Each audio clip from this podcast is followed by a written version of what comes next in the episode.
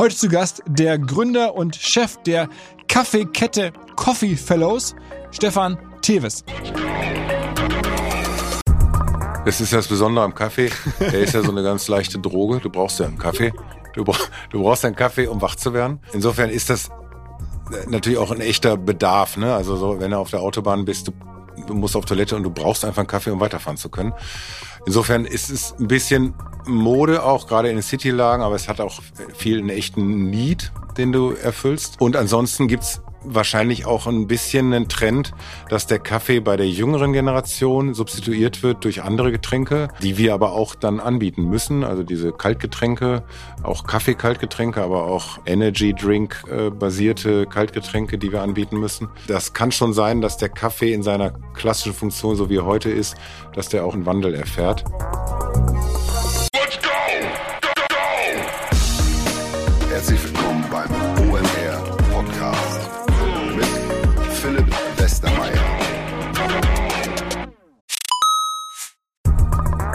Weil die Kolleginnen und Kollegen von Instafo, also der Jobplattform für den Tech- und Sales-Bereich, von der ich hier schon häufiger berichtet habe, mittlerweile bei uns doch groß engagiert sind hier im Podcast. Ihr hört immer wieder hoffentlich von Instafo. Deswegen habe ich die Kollegen vor kurzem mal selber persönlich kennengelernt und war wirklich sehr angetan. Sie haben mir dazu erzählt, es gibt eine neue Finanzierungsrunde in die Firma. 10 Millionen werden da investiert. Das ganze Thema wird also immer relevanter. Daher nochmal hier mit Nachdruck der Hinweis. Wer Menschen sucht im Bereich Tech und Sales, denkt an Instafo. Die haben da scheinbar wirklich eine neue magische Soße gefunden, wo sie über ihre Plattform ein automatisiertes Matchmaking zwischen Arbeitnehmer und Arbeitgeber ermöglichen und das ist im direkten Marktvergleich dreimal effektiver, was die Quote von Bewerbung zu Einstellung angeht. Hilft natürlich auch, dass sie bereits über 100.000 passende Talentprofile auf der Plattform haben und dass man sehr, sehr schnell ins Gespräch kommt. Innerhalb von 48 Stunden bewerben sich die ersten Talente bei den Arbeitgebern oder man kann sogar als Arbeitgeber einer vorselektierten Gruppe an Talenten aktiv eine Nachricht schicken oder sie zum Chatten einladen, um sich noch schneller kennenzulernen und zu prüfen, könnte das passen. Also nicht nur ich und die Geldgeber offensichtlich glauben an Instafo, sondern auch mittlerweile über 1800 Firmen, darunter O2, RTL, HelloFresh, MyPoster, viele, viele weitere. Instafo ist auf OMR Reviews bestbewertet 4,8 Sterne in der Kategorie Recruiting Plattform. Firmen, die nun Instafo ausprobieren möchten, sehr gerne. Ihr spart außerdem 500 Euro auf die erste Besetzung, wenn ihr euch anmeldet über Instafo mit Doppel F, instafo.com slash OMR. Zurück zum Podcast. Der zutreffende, aber etwas langweilige Titel dieses Podcasts könnte lauten Vom Hockey-Olympiasieger zum Unternehmer mit 20 Millionen Kunden. Es wäre, wie gesagt, richtig, aber dahinter steckt halt eine ganze Lebensgeschichte und zwar die vom Stefan, der tatsächlich angefangen hat mit Hockey und danach nach einer Chance gesucht hat, irgendwie selbstständig zu werden, aus der Beratung herauszukommen und dann am Ende sagt er auch ziemlich offen, das Konzept von Starbucks in den USA sehr ansprechend fand und das versucht hat, auf Deutschland zu übertragen. Und jetzt, viele Jahre später, kann man sagen, okay, hat sehr gut geklappt. Was dann dennoch anders macht als Starbucks, wieso Coffee Fellows bis heute eigentlich keine klassische Werbung oder kein klassisches Marketing jemals nötig hatte und warum sie jetzt auch ins Hotelsegment einsteigen. Das alles direkt jetzt gleich von Stefan Teves. Davor jetzt noch kurz eine kleine Gebrauchsanleitung. Und zwar für all diejenigen, die meinen wöchentlichen WhatsApp-Newsletter bekommen und diese drei Links, die ich da mal verschicke zu verschiedensten Content-Pieces, Artikeln, Twitter-Threads, Videos, Dokumentationen, die mir gut gefallen haben in der Woche, die mir selber geschickt wurden. Die das also mitlesen, diese drei Links bekommen wollen, die können sich hier anmelden. Hier Link in den Show Notes oder Link in meiner Instagram-Bio und so weiter. Aber zuletzt kam häufiger die Frage, bei mir hat der Service einfach aufgehört. Ich bekomme am Freitag gar keine WhatsApp mehr von dir. Was ist denn da los? Da kann ich nur antworten, ihr müsst mit meinen WhatsApps, die dann automatisiert an euch kommen, einfach interagieren und da reinschreiben, ich will weiterlesen oder einfach mal einen Link auf wirklich klicken. Dann automatisch bekommt ihr wieder jeden Freitag diese Post. Es ist bei WhatsApp einfach so, dadurch, dass der WhatsApp-Versand Geld kostet, jedes einzelne WhatsApp-Mailing kostet halt ein paar Cent, nehmen wir automatisch nach sechs Wochen die Leute von der Liste runter, die nicht mit dem Content interagiert haben, damit, weil wir glauben, sie möchten das nicht mehr bekommen und damit wir keine Kosten mehr haben. Also insofern ein bisschen kundenfreundlicher als vielleicht ein Newsletter. Ihr kommt entsprechend schnell wieder raus. Gerne abonnieren, gerne reinschreiben, wenn ihr weiter Bock habt mitzulesen. Der ganze WhatsApp-Service übrigens wird möglich gemacht von einer Firma namens Charles. Die sind spezialisiert auf WhatsApp-Kommunikation, auf ein WhatsApp-CRM. Wer mehr wissen möchte, schreibt mich an. Ansonsten einfach bei nach Charles und Conversational Commerce googeln, werdet ihr finden. Und jetzt direkt rein ins Gespräch mit Stefan Teves. Auf geht's! Hi Stefan. Ja, hallo Philipp. Du bist ja eigentlich Mülheimer dann. Ich bin äh, geboren in Mülheim und war die ersten 22 Jahre in Mülheim. Und dann am Uhlenhaus Mülheim Hockey groß Genau. geworden. Ich bin Genau. Essen, insofern habe ich das immer immer, immer gesehen. Und äh, dann hast du 92 Gold gewonnen im Hockey. Genau, genau, genau. Da war ich aber schon äh, drei Jahre in München zum Studium. Und aber die ganze, das Ganze äh, gelernt habe ich in der Tat bei Ulnos Müller. Okay, und bis heute bist du eigentlich hauptsächlich in München, ne? Genau, genau. Bin da hängen geblieben. Deine, deine Hockeylaufbahn war dann auch gar nicht so lang. Also du hast dann sozusagen am Peak mit 25 irgendwie Gold äh, erarbeitet mit dem Team zusammen und dann auch gemerkt, mehr geht nicht und jetzt mache ich in dem Fall Beratung. Ja, genau. Ich muss zugeben, dass ich ähm, immer im B-Kader war und war dann ein Jahr lang so, so auf dem Peak meiner Leistungskraft, bin nominiert worden. Und es war aber irgendwie auch schon absehbar, dass ich wieder im B-Kader verschwinden werde. Und dann habe ich für mich, für mich äh, beschlossen nach dieser Medaille, dass das eigentlich der richtige Zeitpunkt ist, um aufzuhören. Hab dann erst ähm, Nationalmannschaft aufgehört und das Jahr drauf dann auch Bundesliga. Und dann ähm, auch schnell in die sozusagen richtige Vollzeitjob rein. Äh, Roland Berger ist ja dann das Genau, Stichwort. hab Ne? dann Roland Berger äh, sechs Jahre gemacht, mit äh, 25 gestartet und ähm, habe dann eigentlich nach dem dritten Jahr schon überlegt, was kann ich in der Selbstständigkeit machen. Ich wollte mich immer selbstständig machen und kam dann einfach relativ lange nicht auf die richtige Idee und äh, war dann in den USA zu, äh, zum, zu Honeymoon und habe Starbucks gesehen und habe dann gesagt, das wird sicherlich auch in Deutschland funktionieren und dann haben wir es kopiert und auf Deutschland angepasst. Okay, ist ja eigentlich so von der äh, Innovationshöhe, da hat man Beschränkt. ja so, äh, genau. Aber und, und vor allen Dingen ist es auch wahnsinnig umkämpft. Also ich meine, ne, Ja. Starbucks hat es irgendwie geschafft, sich da durchzusetzen, aber Gastro im weitesten Sinne, reden wir gleich ein bisschen drüber, ähm, da, da hat man ja schon wahnsinnig viel Wettbewerb von Anfang an. Ja, Starbucks ähm, hat es natürlich schon geschafft, sich auf weltweiter Ebene wahnsinnig gut durchzusetzen, aber auf deutscher Ebene äh, halt nicht. Sind ja auch nur Nummer, Nummer zwei hinter uns. Und ähm, in Deutschland, der deutsche Konsument ist halt doch äh, ein bisschen äh, äh, spezieller. Deswegen diese Anpassungsleistung, die wir damals vorgenommen haben, die war schon auch wichtig, die war total relevant, hat vor allem was mit dem herzhaften Food-Sortiment zu tun, ähm, das unser amerikanischer Konkurrent nicht hatte und bis heute auch nicht, nicht wirklich hat. Und ähm, äh, dadurch war das schon wichtig. Es war jetzt also ein bisschen flapsig gerade mit dem ähm, einfach äh, kopiert, sondern das war schon eine signifikante Weiterentwicklung für den deutschen Markt, die auch notwendig war. Okay, und mittlerweile reden wir von 230. Genau, 230 Standorte ähm, und, und 20 noch im Ausland. Und dann haben wir noch ähm, eine Schwester oder eine Partner-Company Campus Suite hier im, äh, im hohen Norden ähm, noch dazu erworben. Und wir arbeiten eng zusammen im Grunde auf einer Plattform, auf einer Logistikplattform ähm, zusammen mit Campus Suite, sodass wir dann nochmal 30 Standorte mehr haben. Wie ging es bei dir los? Also äh, wirklich ohne Investoren einfach mal eine Filiale aufmachen und dann irgendwie Schritt für Schritt aus dem Cashflow die nächste? Oder war das sofort von Anfang an klar, du holst dir einen großen Investor rein und machst dann im ersten Jahr zehn Filialen auf? Nee, wir haben das, äh, heute würde man sagen, bootstrappen. Wir haben es wirklich am Anfang ähm, ähm, mit, den, mit den Ersparnissen aus der Roland-Berger Zeit gemacht. Habe ich zur Bank gegangen und habe gesagt, ich würde gerne ähm, äh, einen Coffeeshop aufmachen. Und dann hat mich die Deutsche Bank, bei der ich auch noch eine Banklehre vorher machte, ähm, hat dann mich erstmal der Tür verwiesen. und die Sparkasse hat dann gesagt, ja, können wir schon machen, aber nur, wenn sie noch drei Jahre bei Roland Berger bleiben und ihr Gehalt so Art äh, als Sicherheit verpfänden. So war das dann auch. Und meine liebe Frau musste dann ähm, den ersten Laden auch tatsächlich operativ managen, weil ich musste noch drei Jahre dann bei Berger bleiben oder zwei. Und ähm, so kam das. Ach, also wirklich äh, komplett äh, bankfinanziert mit höchsten Ja, ja. Ja, ja. Also war so, wenn wir dann den ersten Laden in Sand gesetzt hätten, hätte ich dann schon ähm, noch länger bei Roland Berger bleiben müssen, um das zurückzuzahlen. Und wo war der erste Laden? In der Leopoldstraße 70 in München. Und hat dann aber gut funktioniert sofort. Der erste Laden hat sehr gut funktioniert, dafür der zweite überhaupt nicht. Mhm.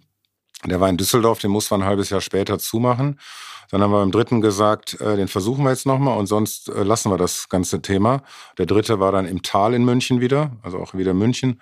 Und es hat auch wieder gut funktioniert. Und dann haben wir ähm, die Entscheidung getroffen, dass ich aus Roland Berger, also von der Beratung weggehe und dass wir das jetzt ähm, multiplizieren.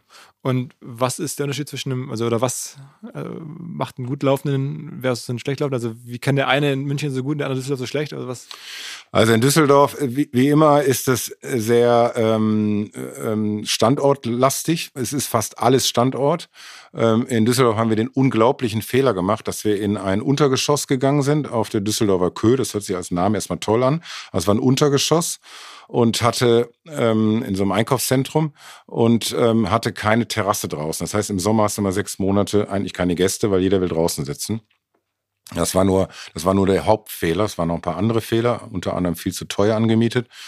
Und ähm, es gibt ein paar Standortkriterien im deutschen Coffeeshop-Geschäft. Brauchst eine Ecklage, brauchst eine Südwestterrasse und brauchst ähm, am besten noch Touristen, also Hotels in der Nähe. Und dann kannst du in den City-Lagen Geld verdienen und im Reisegeschäft, also Flughäfen, Bahnhöfe, Autobahn, da geht es sehr viel leichter. Mhm. Und das heißt, aber diese Erfahrungswerte, die du jetzt so nüchtern zusammenfasst, das waren dann zehn Jahre lang, bist du Mindestens. Und noch heute liegen wir teilweise daneben. Also äh, habt jetzt, also jetzt sind alle Standorte profitabel? Nein.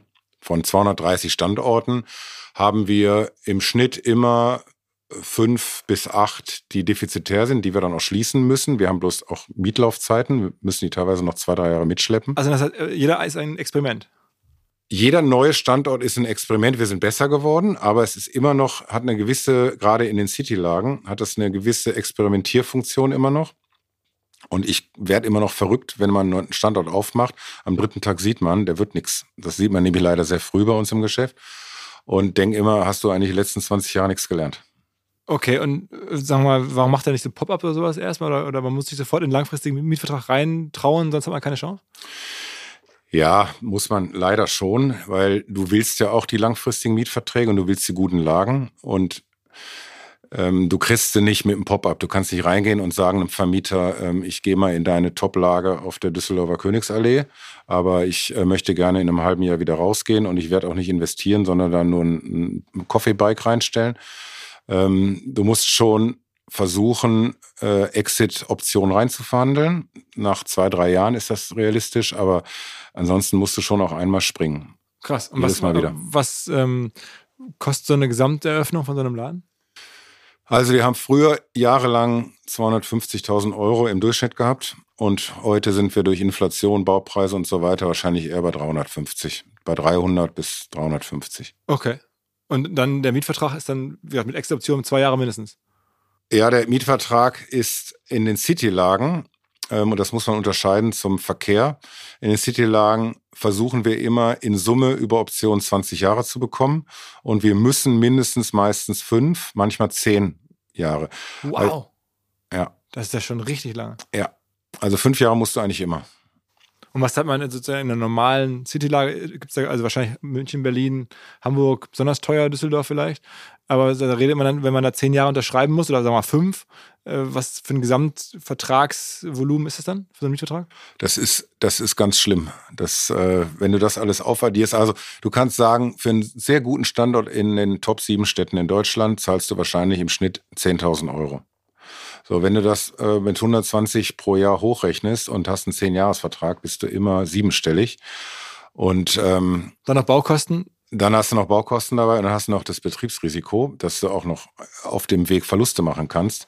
Also es hört sich, wir reden jetzt schon ziemlich lange über ziemlich äh, viele Risiken im Geschäft, aber die gibt es tatsächlich.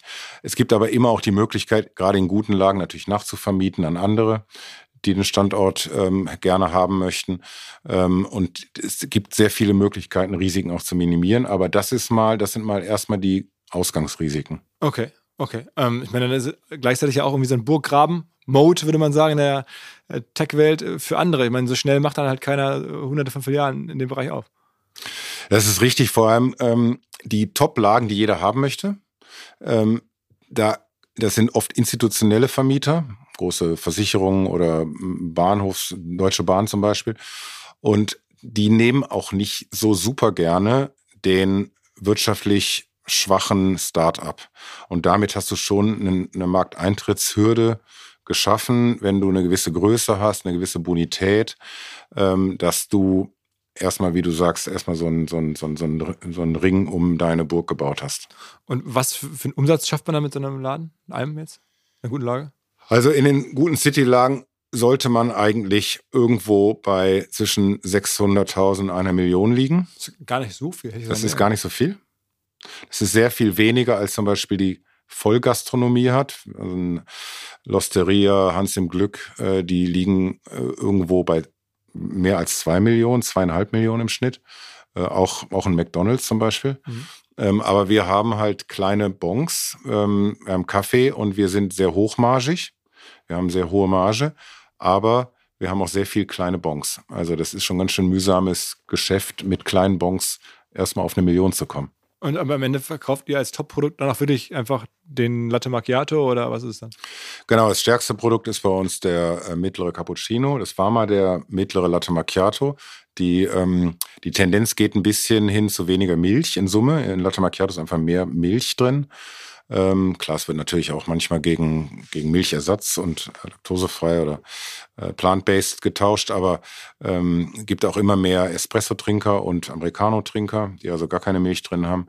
Und insofern ist äh, zurzeit der Cappuccino, wo wenig Milch drin ist, ja, ähm, ist das stärkste Produkt. Und wie viel Prozent überhaupt ist Kaffee vom, vom Umsatz her? Ungefähr 50 Prozent. Und der Rest ist dann? Der Rest teilt sich auf. Es gibt noch ähm, gibt noch nicht Kaffee, ähm, also Tee. Ähm, es gibt im Sommer vor allem ziemlich viele so äh, Summer Specials, so blendete Getränke. Ähm, es gibt Wasser und es gibt natürlich den Food-Bereich, der macht bei uns ungefähr 25 bis 30 Prozent aus. Äh, und der teilt sich auf in die Hälfte süß, äh, Muffins und so weiter, und die Hälfte herzhaft mit Bagels.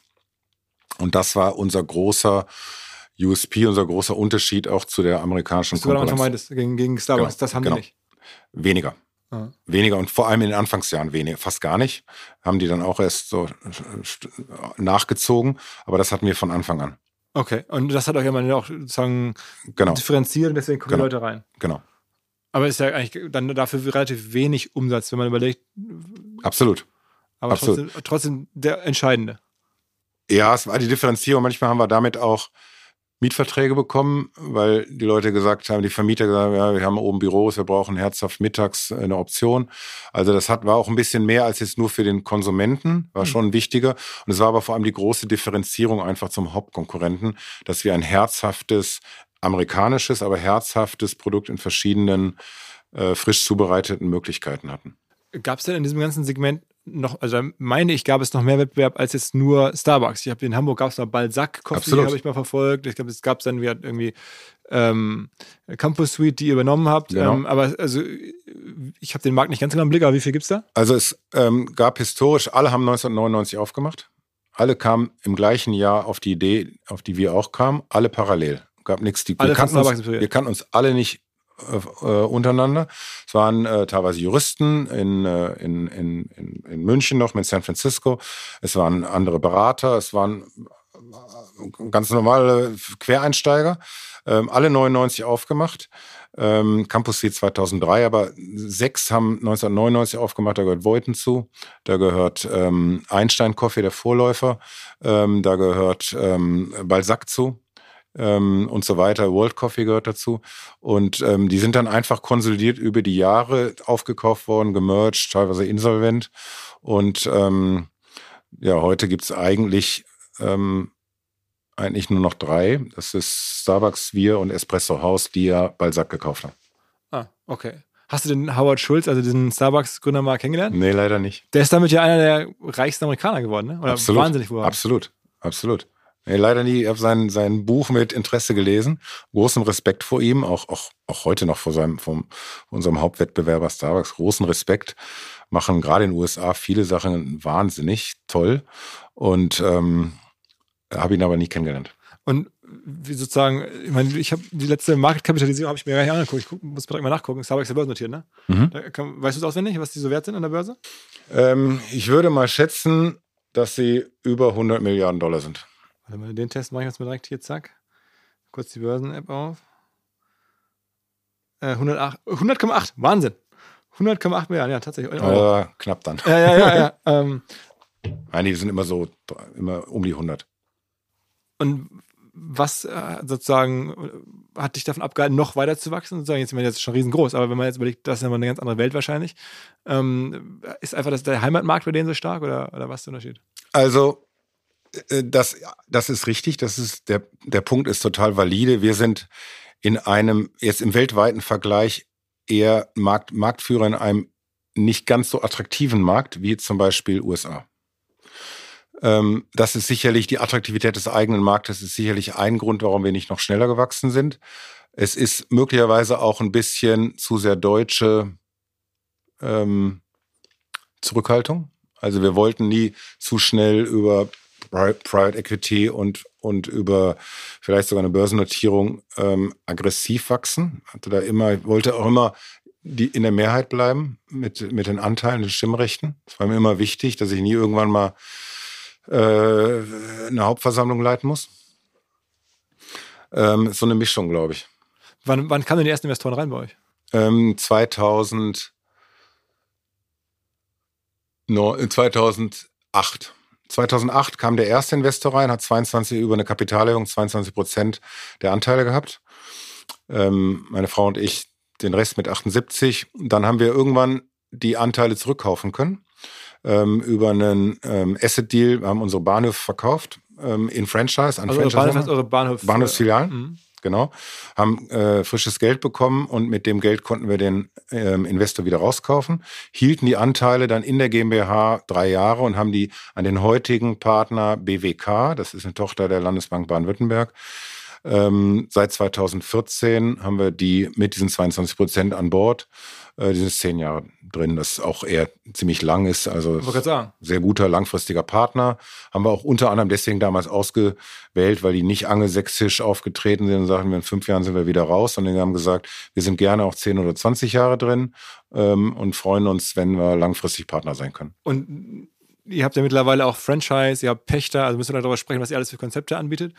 Aber ähm, ist denn bei dir der Plan, jetzt irgendwann mal dann doch Investoren aufzunehmen oder, oder warst du, nee, ich wachse jetzt schön so weiter, dass die nächsten Jahre geht das so und irgendwann in zehn Jahren habe ich dann 400 äh, äh, Filialen in Europa, das reicht mir auch? Ja, also eine solche Wachstumsperspektive ist ja jetzt nicht per se ganz, ganz falsch, ganz schlecht. ähm, also Vielleicht nochmal kurz zum Franchise. Wir, wir, das war sicherlich auch einer der Gründe, die für den deutschen Markt wichtig sind, dass wir von Anfang an an Franchise oder an ähm, Pächter geglaubt haben. Pächter sind diejenigen, wo wir selber investieren, alle Risiken halten, aber den Schlüssel des fertig eingerichteten Ladens an einen Betreiber übergeben, der eine Art Umsatzmiete zahlt und der Franchise-Nehmer ist halt einer, der hart ähm, selber alles investiert. Wir haben einfach super Erfahrungen mit den, unseren Partnern in den Läden gemacht, weil, wie du schon richtig festgestellt hast, wir haben relativ kleine Umsätze pro Store und wir haben manchmal dann einen Laden in Baden-Baden und drumherum ist dann erstmal ziemlich lange nichts. Das heißt, der Kontrollaufwand für den einzelnen Laden ist relativ hoch, bis da einer hingefahren ist und so weiter. Da macht das einfach Sinn, dass, dass dann Franchise-Nehmer drin ist. Was übrigens ja auch in, in vielen, in der gesamten Systemgastronomie in Deutschland sind eigentlich die überwiegend die erfolgreichen Konzepte sind Franchise-Systeme. Hat auch was mit dem deutschen Arbeitsrecht zu tun. Und ähm, von der Wachstumsperspektive, ähm, wir sind jetzt in Deutschland Marktführer und wir kriegen, wenn irgendwo es eine Insolvenz gibt oder eine Nachfolge gibt oder irgendwo Standortpakete, ähm, dann kriegen wir es eigentlich immer auf den Tisch und konnten über die Jahre eigentlich auch damit ganz gut wachsen. Und ähm, insofern ist das mal per jetzt eine gute Perspektive. Aber jetzt sozusagen richtig Europa anzugehen, Ausland oder sowas, das macht keinen Sinn. Also wir sind ja schon im Ausland mit circa 25 Läden. Das könnte man sagen, das ist so ein bisschen Testing. Ähm, wir würden jetzt vor einem größeren Schritt auch im Ausland mittlerweile nicht mehr so viel Angst haben und Respekt haben, wie jetzt vielleicht noch vor fünf Jahren. Ähm, und im Ausland gibt es natürlich genau solche Optionen auch, dass, ähm, dass Coffeeshop-Player auf den Markt kommen, eine Nummer zwei, Nummer drei aus dem Land. Und ähm, da sehe ich schon erhebliches Potenzial. Also ich meine, wenn man sich jetzt dem Gesamtumsatz, du kennst ja meine Standardfrage der, der Firma versucht zu nähern, dann ist es ja gar nicht so kompliziert. Man geht jetzt irgendwie ran, sagt, okay, 260 Filialen, im Schnitt machen die fast eine Million Umsatz, dann müsstest du bei ja, sind wir nicht, sind wir nicht, weil wir haben eine Besonderheit. Wir haben ähm, die Tank und Rast Standorte in den Tank- und Rast, Raststätten. Übrigens eine sehr ähm, äh, positive Partnerschaft mit der Tank und Rast. Und Also Rastplätze dort, der deutschen Autobahn. Genau, genau, eine, äh, an den Autobahnen. Und dort haben wir immer, meistens sind das nur so fünf, sechs Meter, die so in so einer Raststätte drin sind. Daneben ist dann manchmal der Kiosk oder ein McDonalds oder so. Und die machen im Schnitt nicht die Million oder die halbe Million, die wir in den Cities benötigen, wenn wir so richtig einen großen Laden bauen. Äh, insofern sind wir so im Schnitt bei äh, 400, 450, weil wir sehr viele von diesen Raststätten haben, haben Mhm. wir rechnerisch ähm, ähm, äh, derzeit so bei einem Durchschnittsumsatz von sagen wir 450.000 und das multipliziert mit den Openings und so sind wir in diesem Jahr irgendwo ähm, bei 115, 120 Millionen. Okay, aber ist ja trotzdem, also ich meine, und das immer noch in einem Geschäft, das nahezu bootstrapped ist, aber von dem Geld, das Ja. da reingeflossen ist, ist ja, ist ja dann wenig, ist ja dann einfach wenig Geld in heutigen Dimensionen für so viel Umsatz. Ne? Ja, genau. Also wenn man sich überlegt, dass man das mit 6 Euro Bons ähm, Ja. zusammensammeln muss, ähm, ist, ähm, ist das schon, für uns ist es viel. Ähm, wir denken manchmal auch, boah, wie vor ein paar Jahren haben wir doch irgendwie das da zusammengesammelt, abends und selber ge ge gezählt, das Geld, ne, das dann so in der Kasse war, äh, meine Frau und ich. Und ähm, da sind wir jetzt schon stolz, dass, dass da jetzt diese 120 Millionen draus geworden sind. Ne? Und das nächste Wachstum wäre dann aber auch aus dem Cashflow. Also das heißt, ihr habt dann trotzdem seid mittlerweile auch so margenstark profitabel, dass man sagen kann, okay, da kommt jetzt in Frankreich was am Markt. Ja, dann, kommt. dann könnt ihr kommt. dann zukaufen. Genau, also die kleineren Pakete könnte man aus dem Cashflow machen, aber ähm, vom ganzen Leverage her würden wir wahrscheinlich eine, eine sinnvolle Teil, teilweise Bankfinanzierung dazu nehmen und den Rest dann über Eigenkapital aus dem, aus dem Cash nehmen. Okay, okay. Ihr habt aber auch mal schon mal Akquisitionen in Deutschland gemacht, die zum Teil nicht funktioniert haben, ne? Absolut, absolut. Wir ähm, waren nicht immer, wir hatten nicht immer ein glückliches Händchen. Gerade die erste, ähm, der erste Kauf waren so 20 Einkaufscenter, ähm, ähm, Coffeeshops, die in, in ostdeutschen Einkaufszentren waren. Die waren alle auf Bedienung, also da wurde bedient. Und wir haben dann, und es wurde ein Jahr vorher noch geraucht, dann wurde also das Nichtrauchen kam. Und dann haben wir gesagt, ab jetzt bitte Selbstbedienung. Und das fanden die gar nicht toll. Und dann ist mal der Umsatz um 30 Prozent zurückgegangen. Und dann haben wir noch äh, unseren Laden eingebaut und den bestehenden Ladenbau von denen auch noch rausgeschmissen. Hatten noch doppelte Leasingraten. Also das war ein ziemliches Desaster. Und ähm, wir haben dann noch zwei weitere Zukäufe seitdem gemacht und haben uns, glaube ich, immer weiter verbessert, aber trotzdem noch bei jedem Zukauf auch erhebliche Learnings. Okay, okay. Aber ich meine, dass man das alles so machen kann und, und du sozusagen heute kannst du darüber lachen. Ich meine, das sind ja auch Sachen, die können einen Ein auch paar so- schlaflose Nächte waren dabei. Wollte gerade sagen, das ist ja dann auch schon für die Gesamtfirma auf einmal dann riskant, wenn Total. das so in die Hose geht, ne? Total. Also wir haben ähm, immer auch, auch unter in der Covid-Zeit ähm, habe ich mal ein paar Nächte nicht gut geschlafen. Ähm, das, das, das werden die meisten Unternehmer in irgendeiner Form kennen, aber wenn du 25 Jahre, 24 Jahre sind wir jetzt im Geschäft, ähm, wir haben schon auch einige Male echt Sorgen gehabt. Ne? Hinweis auf Findling. Findling ist eine sehr erfolgreiche SEO-Agentur, die bis vor einiger Zeit noch Webstube hieß und mir vor allen Dingen deswegen ins Auge gestochen ist, weil ihre Masterclass beim OMR-Festival ruckzuck ausverkauft war. In Minuten wollten Menschen hören, was die Kollegen von Findling zum Thema SEO zu sagen haben. Ein Grund dafür sicherlich die Referenzen. Findling arbeitet unter anderem für Firmen wie Snox, Ergotopia, Dermanostik oder mein BAföG. Der Fokus ist also, Firmen über Performance SEO beim Wachsen zu helfen. Wer herausfinden möchte, ob sich für ihn auch SEO lohnt oder die Ansätze von Findling vielleicht konkret lohnen, der kann sich eintragen. Es gibt keinen Sales Call, sondern eine kostenlose Beratung unter findling.de slash OMR. Also auf der Landingpage eintragen und dann gibt es eine Beratung, wenn es richtig gut läuft, vielleicht von Maurice Marinelli, dem Gründer persönlich.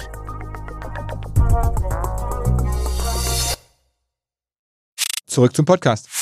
Aber trotzdem auch nie irgendwie so, ich meine, du wirst ja schon ab und zu mal angesprochen worden sein, willst du nicht mehr verkaufen oder willst du nicht mal irgendwie jetzt dann jetzt heute wirklich eine Private Equity reinnehmen oder sowas, aber das äh, scheint dich auch nicht zu motivieren. Ja, also ich meine, ich bin jetzt 55, ähm, ich äh, will noch nicht jetzt sofort mich zu meiner Frau aufs Sofa setzen und ähm, äh, den, den, den Müll daraus tragen oder so, sondern ich möchte schon noch ein paar Jahre auf alle Fälle unternehmerisch ähm, weiter Gas geben. Und diese europäische Perspektive ist interessant. Es gibt auch im deutschen Markt ein paar äh, Ideen, die wir noch haben. Wir haben die Hotelidee, kommen wir vielleicht später noch zu.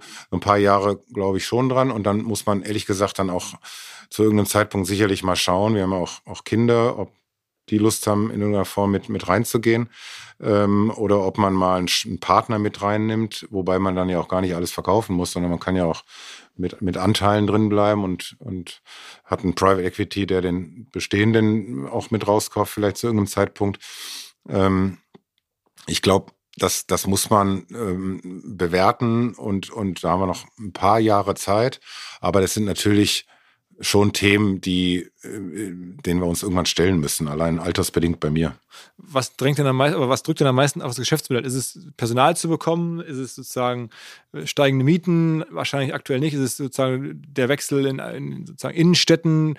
Also es, erstmal ist ja ein sehr robustes Modell von außen betrachtet, sehr, also sehr diversifiziert, also ganz kleine Bonks, also sozusagen das. Granular. Genau, wollte ich sagen, ganz granular, also der eine große Kunde wegbricht, das kann es nicht sein. Nee, genau. Aber es gibt ja trotzdem wahrscheinlich Risiken und ich ja. hätte jetzt aus der Laienperspektive gesagt, irgendwie Personal ist ein Thema, dann Wechsel in Innenstädten ist ein Thema, was noch?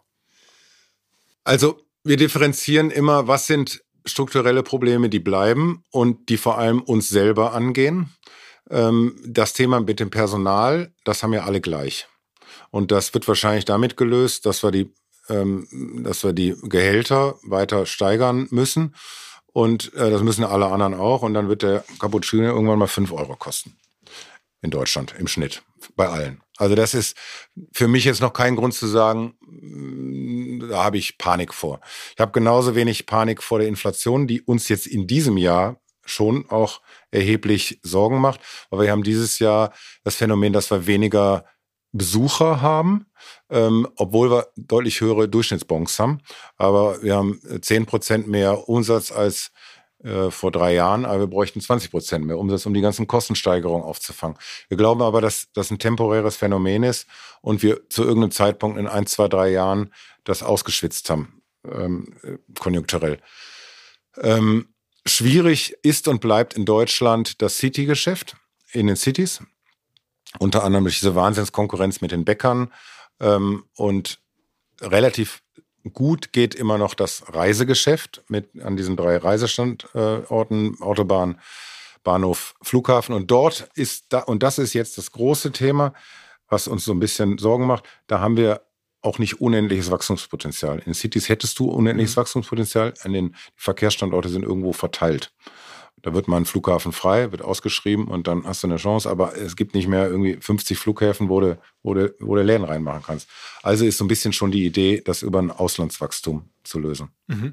Und aber Innenstädte, das sagst du jetzt, Bäcker machen da Probleme, weil in Deutschland, es gibt sehr viele Be gute Bäcker. Gute, gute Bäcker. Bäcker, äh, genau, und, und, die gehen in euer Segment mit rein und verkaufen auch einen Kaffee mit. Ähm, waren schon eigentlich schon immer drin. Ja, genau. Wir kamen eigentlich rein. Ja, oder so, genau. Und waren eine Zeit lang im Kaffee vorne, aber die haben ja auch ganz gut auf, die guten Bäcker haben ja auch gut aufgeholt. Also wenn ich mir jetzt hier in Hamburg Junge anschaue, gute Bäcker mit gutem Kaffee. Mhm. Ähm, und das ist, das ist schon strukturell der große Unterschied zu England und zu Amerika. Da gibt es keine Bäckereien. Nicht in der Qualität. Ja. Und generell der Lauf in den Städten und der, der, Umbruch von Innenstädten, ist das auch ein Problem? Ja. Wie nimmst du das wahr oder ist das alles viel Gerede? Ähm, nee, das stimmt schon. Auch, auch äh, Homeoffice macht uns an den Standorten zu schaffen, wo wir viel Office-Publikum ähm, haben. Das ist schon ein Thema. Ähm, das kannst du dann eigentlich nur lösen über niedrigere Mieten. Weil oft sind auch die Mieten durch das Sterben der Textiliten sind auch schon die Mieten ähm, im, im Retail-Bereich auf dem Rückzug. Und das muss man dann auch einfordern beim Vermieter. Ähm, das, das ist dann so ein bisschen das Korrektiv. Ne? Also, okay, aber das heißt, generell sagst du, da ist noch genug da, um überhaupt Geschäft zu machen. Wenn die Miete okay ist, dann ähm, ist die Innenstadt jetzt nicht tot. Also Hamburg nee. und München sowieso nicht, aber wir nee. reden jetzt auch von kleineren Städten. Nee.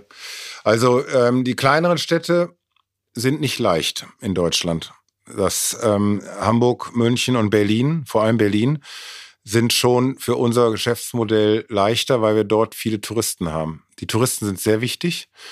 Ähm, Hotels, große Hotels sind wichtig. Ähm, äh, Kempten und Memmingen City ist nicht ganz leicht. Biberach noch weniger. Aber geht. Aber geht. ihr macht's. Machen wir. Okay. Machen wir. Aber wenn wir heute den Plan für die nächsten zehn Jahre schmieden und die, äh, die Kapital-Allocation, dann kommen wir, glaube ich, ein bisschen weniger auf Biberach als vielleicht äh, vor 20 Jahren. okay. Ähm, und jetzt sagst du, ein Weg könnte auch sein, eigene Hotels aufzumachen.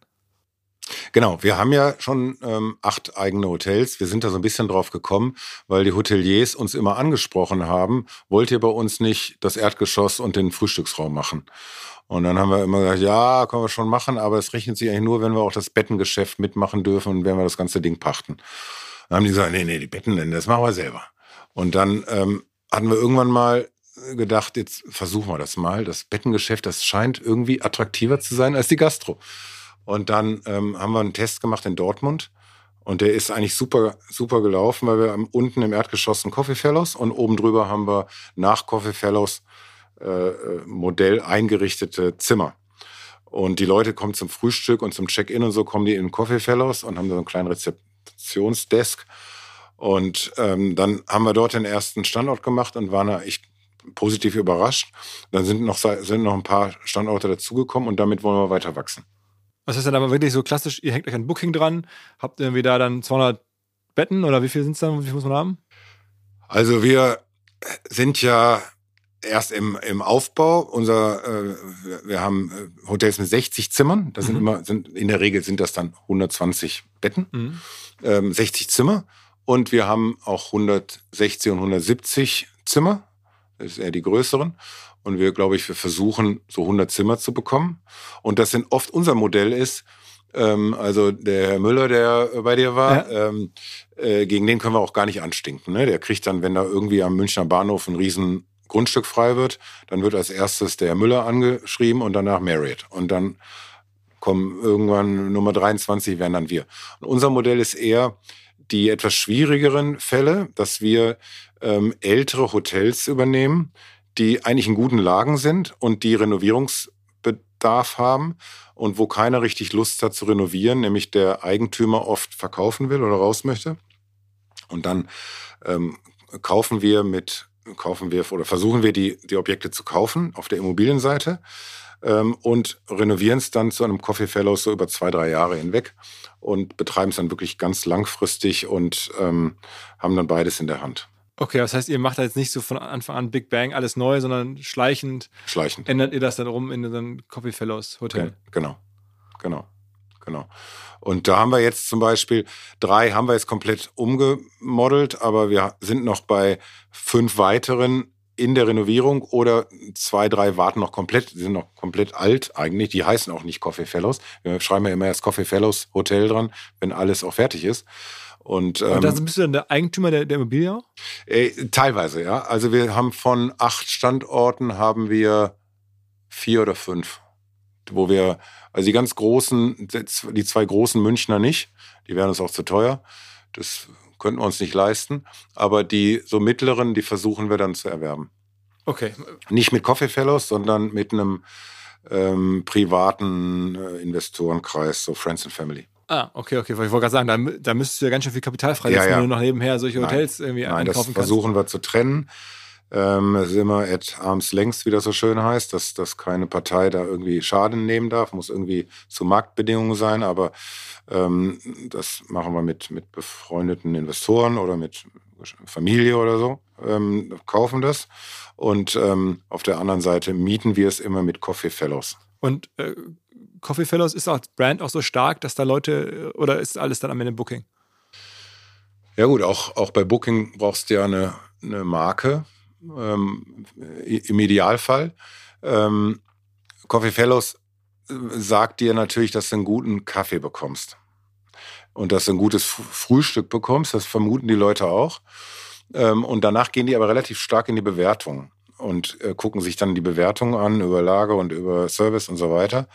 Ähm, und darüber wird das eigentlich dann entschieden. Und äh, das hat, wir haben das, wir waren uns auch nicht sicher was sagt Coffee Fellows im Hotelmarkt, aber wir nennen es ja Coffee Fellows Hotel, die Brand.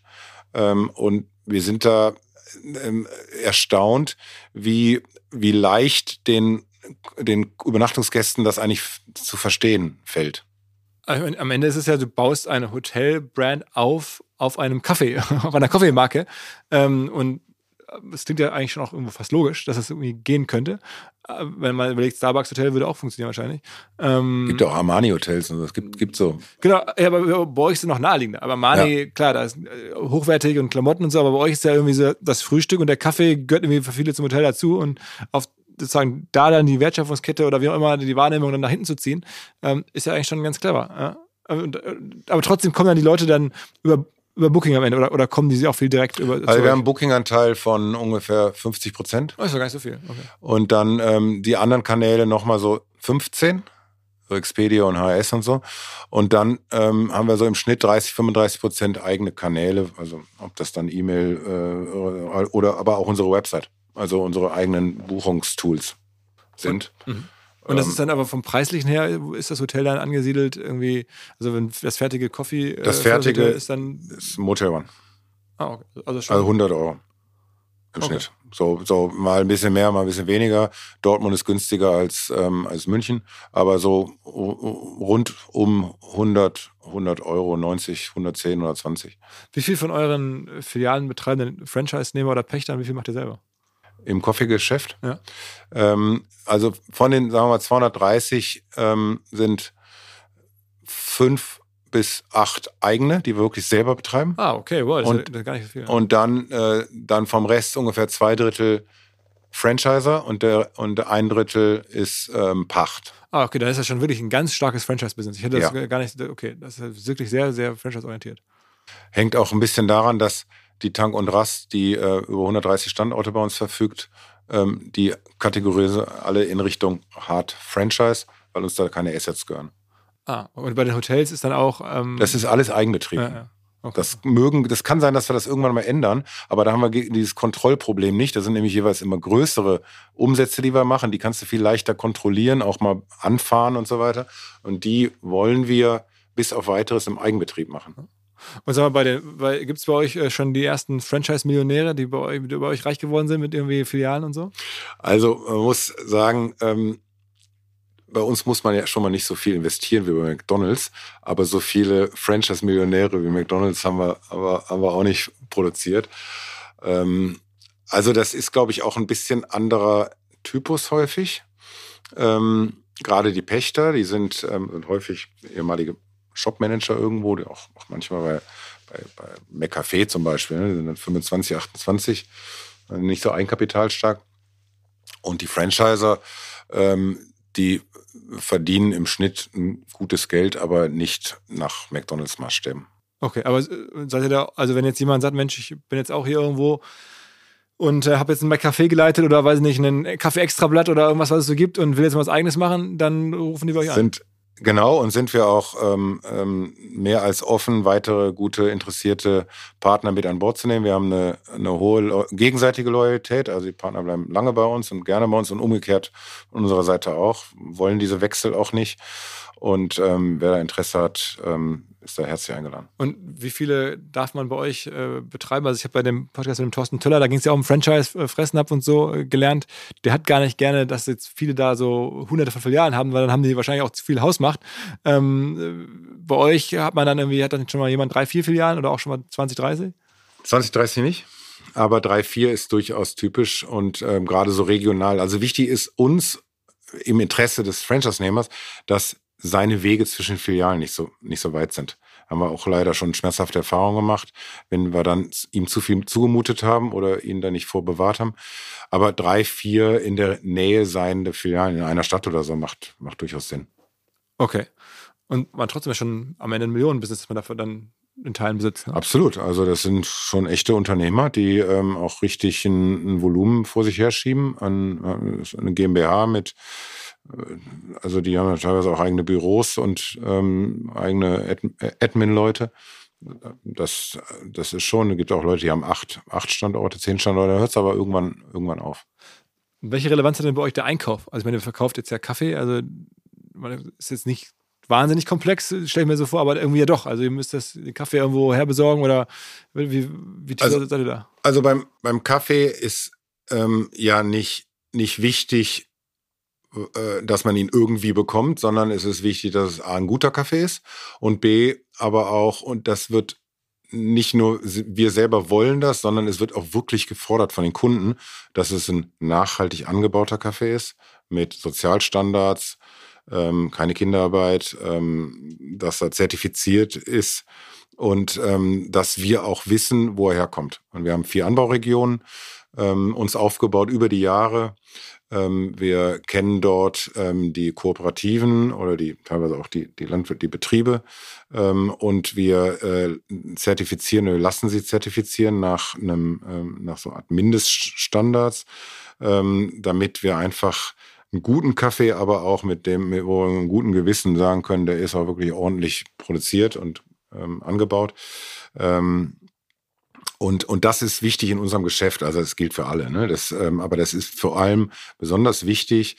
Und da waren wir, glaube ich, schon auch, auch führend die ganzen Jahre, dass wir da immer, immer mehr in die, in die Wertschöpfungskette zurückgegangen Wo kommt der her? Ähm, wir haben Tansania. Das ist ein Anbau mit Kolumbien, Brasilien und Indien. Und dann bist du da ab und zu mal selber unterwegs? Ja, auch hier die Bilder, ähm, genau. Sind wir selber auch vor Ort. In Tansania waren wir jetzt vor zwei Jahren haben da auch mitgepflückt und ähm, uns das angeschaut. Und ist, ist das also auch wirklich eine Wertschöpfungsstufe, die schon auch über den Erfolg mit entscheidet, dass man da günstig drankommt, dass das gute Qualität ist? Also das ist das schon differenzierend. Das günstig durch die hohen Margen, die der Kaffee hat, ist klar, er sollte jetzt nicht maßlos überteuert sein, aber es ist der, der Erfolgsfaktor ist weniger, dass es jetzt wahnsinnig günstig ist. Er muss gut sein, er muss in einem vernünftigen Verhältnis zum Preis stehen, er muss gut, vor allem gut sein und er muss nachvollziehbar ähm, nachhaltig sein. Das ist, das ist wichtiger als günstig ich höre immer in meiner Kernbranche so Medien, dass da immer so Leute sagen, Mensch, hier irgendwie, das gibt's doch gar nicht. Der Spiegel, weiß nicht, kostet vier Euro und da kostet ein Kaffee mittlerweile mehr und die Tageszeitung kostet drei Euro und da selbst der Kaffee ist teurer und da hat irgendwie, ja, ist immer das Thema auch mit Paywall, irgendwie die Leute sind nicht bereit, irgendwie für ein Abo Geld zu bezahlen und jeder Kaffee, so wird dann immer gesagt in der, in der im Gleichnis, ähm, kostet heutzutage vier, fünf, sechs Euro oder noch mehr. Wie kann das eigentlich sein? Ähm, und ich muss sagen, ich frage mich das auch manchmal, weil ich sage, krass, ey, da geben Leute sechs, sieben Euro für einen Kaffee aus und irgendwie nicht für eine Zeitung oder für was, wo jetzt erkennbar sehr, sehr viele Menschen im Hintergrund daran gearbeitet haben. Ähm, jetzt mal umgedreht die Frage, macht dir das manchmal auch Sorgen, dass es vielleicht nicht nachhaltig ist, dass, dass der Kaffee so teuer ist, jetzt im Vergleich zu zum Beispiel jetzt irgendwelchen anderen Produkten? Ja, der Kaffee ist gut kalkuliert. Aber was du natürlich nicht vergessen darfst, wir sind in einem Fixkostengeschäft, wo wir teure Mieten teure Leasingraten, teures Personal haben. Und erst wenn du darüber gehst an dem Tag, äh, wenn du darüber steigst, über diese Fixkosten, dann, dann macht das Spaß. Und bis dahin hast du erstmal ein Problem durch hohe Fixkosten. Und es gibt ja auch immer mal wieder auch Läden, wo das halt nicht so funktioniert. Ähm, ich würde es mal anders ausdrücken. Der Bagel kostet bei uns 6 Euro und der hat mehr Wareneinsatz in absoluten Zahlen als die Pizza, die im Schnitt 15 draußen kostet. Und ähm, diese Coffeeshops sind im, im Food-Bereich auf alle Fälle mal überhaupt nicht begünstigt, sondern da ist, da ist die Pizzeria begünstigt. Und im Café musste da, mit dem Café müssen wir einfach das Geld verdienen, um unser, unsere Mieten zu zahlen und unsere Leasingraten. Wobei am Ende wird es vom Kunden ausgedacht, dem wird es irgendwie egal sein, dem ist, der sagt irgendwie 6 Euro, keine, mir egal, was der dafür Kosten hat ist mir zu teuer für den Kaffee aktuell. Also dieses wäre meine Angst immer gewesen und ich hätte auch mal gedacht, naja, na klar kann man eine Zeitung teurer verkaufen oder ein Magazin als einen Kaffee, aber es scheint nicht so zu sein. Also ich habe mich da jetzt geirrt. Ähm, dennoch äh, frage ich mich jetzt mal, als jemand, der jetzt da diese Wette quasi gewonnen hat, ähm, äh, hat man die dauerhaft gewonnen oder hat man da auch manchmal Sorge und denkt sich, die Welt kann sich ändern und irgendwann ist der Kaffee vielleicht so auch als, als Mode-Accessoire, dass er ja auch irgendwo ist, auch irgendwann durch. Also der Deutsche ist extrem preisbewusst und wir dürfen es überhaupt nicht übertreiben. Jede 10 Cent, die wir hochgehen, merken wir mit weniger Käufen. Das, das, das, das, das normalisiert sich immer nach ein paar Monaten wieder. Aber gerade vor der großen Inflation jetzt, vor zwei Jahren, haben wir uns jede 10 Cent so lange überlegen müssen, ob wir da hochgehen von 2,90 auf 3 Euro. Jetzt ist gerade irgendwie alle Preise sind jetzt äh, so ein bisschen außer Rand und Band. Ähm, aber das wird auch wieder kommen, weil der Deutsche, der gucke da ganz genau drauf. Ich weiß, in, in der Schweiz, da habe ich Preise gesehen bei einem großen Wettbewerber von im Durchschnitt 10 Euro. äh, 10 Franken, 10 Franken. Okay. Ist ja noch mehr als Euro. Also äh, da sieht man ja immer, wo die, wo die Reise auch in Deutschland irgendwann mal hingeht. Ähm, am Flughafen zugegebenermaßen. Aber ähm, wir, du, du hast mit beidem recht. Du, wir müssen extrem vorsichtig sein, weil der Kunde, genauso wie du jetzt, der, der, der achtet da echt drauf, was wir für einen Preis aufrufen für einen Kaffee. Ähm, auf der anderen Seite ist das für alle gleich. Äh, der Kaffee, du, du kannst den Kaffee nicht mehr für 3,20 Euro in, in ein paar Jahren anbieten. Das wird weiter hochgehen müssen durch die Inflation. Und trotzdem äh, dieses Argument, dass es der Kaffee auch irgendwo so ein bisschen so ein, so ein Mode-Accessoire ist. Ich habe das immer fies oder so übertrieben gesagt, aber ja, also, ne, so dass man es aus Filmen kennt, so heutzutage, man kommt zum Termin, hat einen Kaffee in der Hand, so das ist, war ja früher nicht so. Äh, und es gibt ja auch keine Garantie dafür, dass es unbedingt so bleibt. Oder, oder sagst du, naja, das hat sich jetzt so etabliert, das sind irgendwie Manieren oder, oder Gewohnheiten, die da geschaffen wurden, die gehen nicht mehr weg. Also der Kaffee hat natürlich zum Glück, das ist das Besondere am Kaffee, er ist ja so eine, so eine, so eine ganz leichte Droge. Du brauchst ja einen Kaffee. du, brauch, du brauchst einen Kaffee, um wach zu werden. Ähm, insofern ist das natürlich auch ein echter Bedarf. Ne? Also so, wenn du auf der Autobahn bist, du, musst auf Toilette und du brauchst einfach einen Kaffee, um weiterfahren zu können. Insofern ist es ein bisschen Mode auch, gerade in den City-Lagen, aber es hat auch viel einen echten Need, den du erfüllst. Und ansonsten gibt's wahrscheinlich auch ein bisschen ein Trend, dass der Kaffee bei der jüngeren Generation substituiert wird durch andere Getränke, ähm, die wir aber auch dann anbieten müssen. Also diese Kaltgetränke, auch Kaffee-Kaltgetränke, aber auch ähm, Energy Drink äh, Kaltgetränke, die wir anbieten müssen.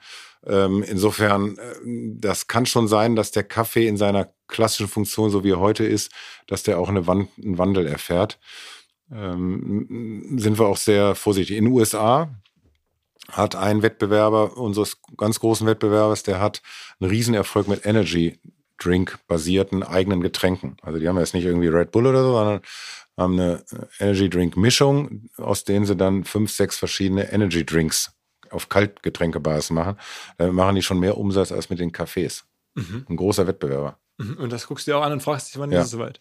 Ja, das gucke ich mir an und frage mich, ob es nach Deutschland schwappt, ne? Und ob es eine Chance auch für uns ist. Wollte gerade sagen, wäre vielleicht sogar für euch eine Chance. Total. Aber ist aktuell nicht zu erwarten? Äh, wir werden das jetzt mal testen. Das ist ja das Schöne bei unserem Geschäft, kann man immer in drei Läden mal ein Produkt testen und mal gucken, wie, wie die deutschen Konsumenten äh, darauf reagieren. Das ist bei weitem nicht so, dass immer eins zu eins alles dann, in, was in den USA funktioniert, auch in Deutschland funktioniert. Aber das kann schon sein, dass das äh, ein Thema ist, an dem wir dranbleiben müssen. Mhm. Unser neuer Partner Metricool hilft euch dabei, Social Media Accounts leichter zu verwalten und den gesamten Social Media Arbeitsalltag, den man so hat, zu verbessern. Also man kann zum Beispiel Content im Voraus planen, man kann alle Nachrichten aus einer Inbox weg beantworten, man kann alle seine Anzeigenkampagnen managen, man kann Reports erstellen in wenigen Minuten, vieles, vieles mehr und je nachdem in welcher Kategorie oder welchem Plan man sich bei Metricool die Software einkauft, kann man noch weitere Features, wenn man sie denn braucht, hinzunehmen oder halt weglassen. Firmen wie der FC Barcelona, KFC oder Adidas nutzen Metricool und ihr könnt es kennenlernen unter Metricool, ein Wort, Metri und dann cool, wie halt cool mit Doppel-O.com slash de und mit dem Gutscheincode OMR 2024 gibt es für die ersten 30 Tage gratis den Plan eurer Wahl. Man kann übrigens auch immer im kostenlosen Plan bleiben, wenn man nicht upgraden möchte. Alle Infos metricool.com slash de. Metri mit i cool.com, ein Wort slash de. Zurück zum Podcast. Was ist eigentlich mit dem Handel? Also, wir haben gerade über die Marke gesprochen. Die Marke eignet sich sogar jetzt, also Hotels aufzubauen, offensichtlich. Ähm, man könnte ja auch Kaffee oder Kaffeeprodukte oder ähnliches in Handel reinverkaufen. Ja, ähm, absolut, absolut richtig. Ähm, ich hatte mir das auch schon mal ein bisschen leichter vorgestellt. Wir haben schon mal ein paar Versuche unternommen. Ähm, war aber gar nicht so ganz leicht, muss ich zugeben. Äh, obwohl unsere Marke durchaus eine Markenbekanntheit hat, ähm, konkurrieren wir da mit anderen Marken, die seit vielen Jahren die Plätze besetzen im LEH. Und wir empfanden auch die Geschäftsusancen im LEH für uns ähm, äh, Hart. äh, anders als das, was wir sonst so kennen. Ähm, und äh, ich gebe dir grundsätzlich als mittelfristig, gebe ich dir total recht. Ich glaube, ich würde es lieber über eine Lizenzvergabe machen mit jemandem, der das der da Ahnung von hat, mit diesem LEH, also ein Konsumgüterunternehmen, der Ahnung hat, der da seine Leute fährt, die das können, äh, auch Konsumgütermarketing können und ähm, ähm, Sales-Leute haben, die die Einkäufer dort kennen und ähm, ist so auf der, auf der Liste als Potenzial. Okay. Ähm, apropos Marketing, macht ihr fast gar nicht. Also ich habe gesehen bei Instagram, es gibt 13.000 Menschen, die euch folgen, also schon, ja. Ähm, aber ich sehe sonst kaum Werbung für euch. Ähm, ja, also wir sind erstmal totale Fans vom Inhouse-Marketing, dass wir sagen, wir, wir machen wenig, wir, wir, wir haben immer diese Streuverluste. Ähm, da haben wir immer Angst vor gehabt, dass wenn irgendwo ein Radiospot, dass da die meisten, die es hören, die, die, die, die, ja, also hatten da immer so ein bisschen Schwierigkeiten mit fünf Läden in einer Stadt dann so Radiowerbung zu machen zum Beispiel. Äh, aus dieser Angst heraus und ähm, haben immer so von der ganzen Idee haben wir immer das, was wir in den Läden machen, das versuchen wir gut zu vermarkten und ähm, sind schon jetzt mit mit ersten Schritten auch im, im Social Media unterwegs. Ähm, ist richtig mit der mit der Anzahl der der Follower, das ist noch ausbaufähig, aber da da machen wir eigentlich schon eine ganze Menge haben auch, auch ein gutes Team dafür. Ähm, aber ich glaube, so historisch war immer für uns wichtig, den Laden selber gut zu bewerben und das, was wir in den Läden machen, gut darzustellen. Ich meine, ihr habt ja eine ganze Menge auch von Touchpoints. Wenn man sich überlegt, wie viele, ne, Stichwort kleiner Bong, also hohe Frequenz, ihr habt ja wahnsinnig viele Berührungspunkte mit Menschen. Ähm, da, da kennt man ja schon auch andere Ideen, was man damit alles machen könnte. Ne? Also von, weiß nicht, in-Store-Media-Geschäft. Das ja, vor kurzem hatte ich ähm, jemanden getroffen, ähm, der erzählte mir, dass er so jetzt in McDonalds-Filialen oder in äh, so verschiedenen, äh, ich glaube, es war auch Rossmann-Filialen, ähm, so, so, so Displays hängen hat und da jetzt irgendwie Werbung nur die Werbung drauf verkauft. Ne? Also das heißt, äh, teilt sich das wahrscheinlich mit Rossmann oder mit McDonalds und, und irgendwelchen Tankstellen und vermarktet dann da halt irgendwelche Displays.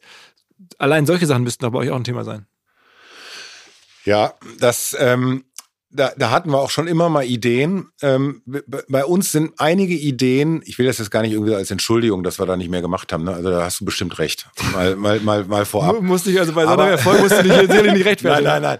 Aber da hast du bestimmt recht, dass äh, bestimmte Ideen. Aber wir haben auch einige Ideen schon gehabt, ähm, die darauf eingezahlt hätten oder die und die haben, die waren dann gar nicht so leicht mit den Franchise-Partnern, weil Ach, ähm, ja, die Franchise-Partner sind im Grunde Chef in ihrem Laden. Mhm. Ob er ursprünglich mal uns gehört und von uns investiert wurde, aber das wollen wir ja auch. Wir wollen, dass die selber sagen, der Stuhl, der steht jetzt da und da steht nicht irgendwie ein, ein Display von mhm. XY. Und deswegen haben wir schon bei einigen Themen so eine gewisse Zurückhaltung auch, was wir in die Läden reindrücken, so an neuen kommerziellen Ideen ähm, und sagen, wir, uns ist wichtig, dass die Marke gut dargestellt wird von den von unseren Franchise-Partnern. Da investieren wir auch viel ähm, Kapazität an, an, an Besuchen und an Mystery Shopper und da machen wir ganz viel. Aber wir halten uns eher so ein bisschen zurück bei allem, was, was so ein bisschen so, so ablenkt an, an, an Markenwahrnehmung in den Läden. Das heißt, du steuerst wirklich im Wesentlichen jetzt Zukäufe, Expansion und auch ein bisschen die Marke, Stichwort Hotels, vielleicht äh, Lebensmittel, also die, die Läden selber, die, die, hast du dann ja gar nicht so eng an dir, weil das machen dann die Franchise-Nehmer, sondern du entwickelst eher die Marke und, und die Firma. Genau, also ja, wir haben eigentlich eine langjährige Zweiteilung gehabt. Ähm, ich habe einen Geschäftsführungskollegen, den, den Sven Ernst, der hat sich immer um das bestehende Geschäft gekümmert, der war so COO, würde man sagen. Und ich war ähm, also Business Development Mann und Finance. Habe mich immer um das neue Geschäft, um die neuen Anmietungen, um die äh, Transaktionen, um Hotels und um diese Dinge gekümmert.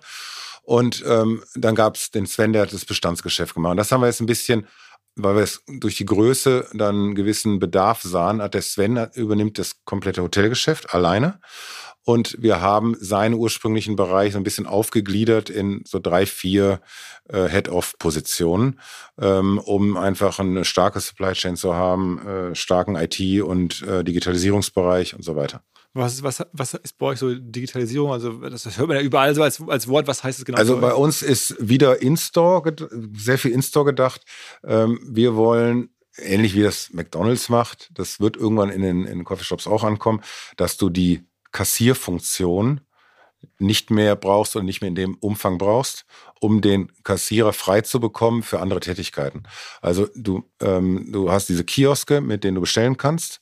Ähm, die pilotieren wir jetzt. Du hast irgendwann deine App oder ähm, so ein QR-Code auf dem Tisch, womit du bestellen kannst, um den Kassiervorgang zu digitalisieren. Das ist ein ganz großes Projekt, ist auch riesige wirtschaftliche Implikationen hat, weil sie im Grunde so 30 Prozent des Personalaufwands über diese Kassierfunktion kommen äh, und die wir in fünf Jahren wahrscheinlich nicht mehr benötigen wollen, weil wir die knappen Personen, die wir überhaupt noch bekommen, die wollen wir eher in die, in die Produktion und ins, in die Kaffeeproduktion zum Beispiel mit reinnehmen.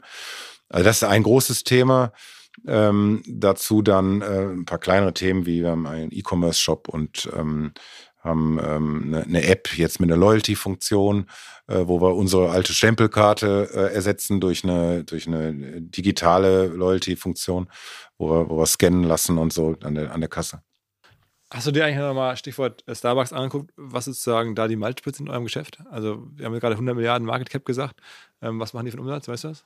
Starbucks wird auf alle Fälle. Machen wir den Test, ich, ich, ich check mal. du sagst da wieder, ich Okay, lass mich, lass mich mal. Also die, ich würde sagen, ein Drittel weniger Umsatz als Börsenbewertung. 70 Millionen Okay, so jetzt. wäre jetzt mal mein Best Guess. Umsatz 70 Starbucks. Millionen Umsatz. Ähm, äh, also hier laut äh, meiner Inter Ad-Hoc-Interrecherche nur 32 Milliarden in 2022. Also, Okay. also das heißt, die sind Faktor 3 ähm, an der Börse wert. Das heißt, bei euch, wenn ihr jetzt sagt 120 Umsatz, dann, dann ist es jetzt auch schon so, dann wäre das jetzt mit dem Also Starbucks hat ja auch ein paar Franchise-Partner. Ähm, die zum Beispiel an Flughäfen sind es immer Franchise-Betriebe. Ich weiß nicht, ob die Franchise-Fees da drin sind oder der Außenumsatz. Bei uns ist der Außenumsatz die 120 Millionen. Und es kann sein, dass der Außenumsatz, der Markenumsatz.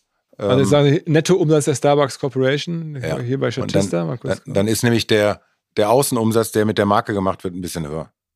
Dann Ah, ist er höher als 32 Millionen.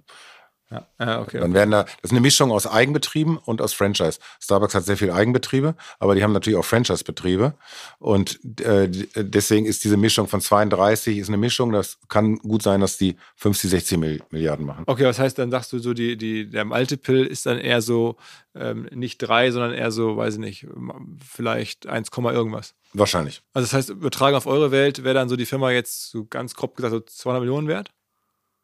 Also wenn jetzt jemand sagen würde, Mensch, irgendwie, Stefan, äh, jetzt ist Jetzt ist es Zeit. jetzt ist Zeit, 200 Millionen, würdest du das, nehmen? Das, das, äh, also A würde ich es nicht nehmen und ich ob es hypothetisch das wert wäre, we- weiß ich nicht, ähm, weil wir, glaube ich, ähm, nicht identische Multiples haben, weil Starbucks natürlich schon höhere Multiples hat ähm, durch die Größe und die Börsennotierung und diese globale Nummer eins. Also ich glaube, wir müssten in den EBITDA-Multiples zwei bis drei runter.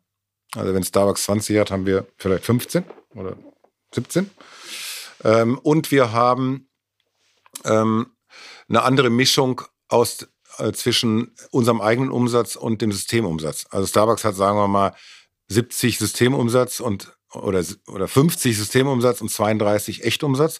Wir haben 120 Systemumsatz, aber 35 oder 40 Eigenumsatz ähm, aus den Franchise-Fees und so weiter. Also wir sind, ähm, ich weiß nicht, ob ich jetzt deine Zahl, die will ich jetzt mal nicht kommentieren.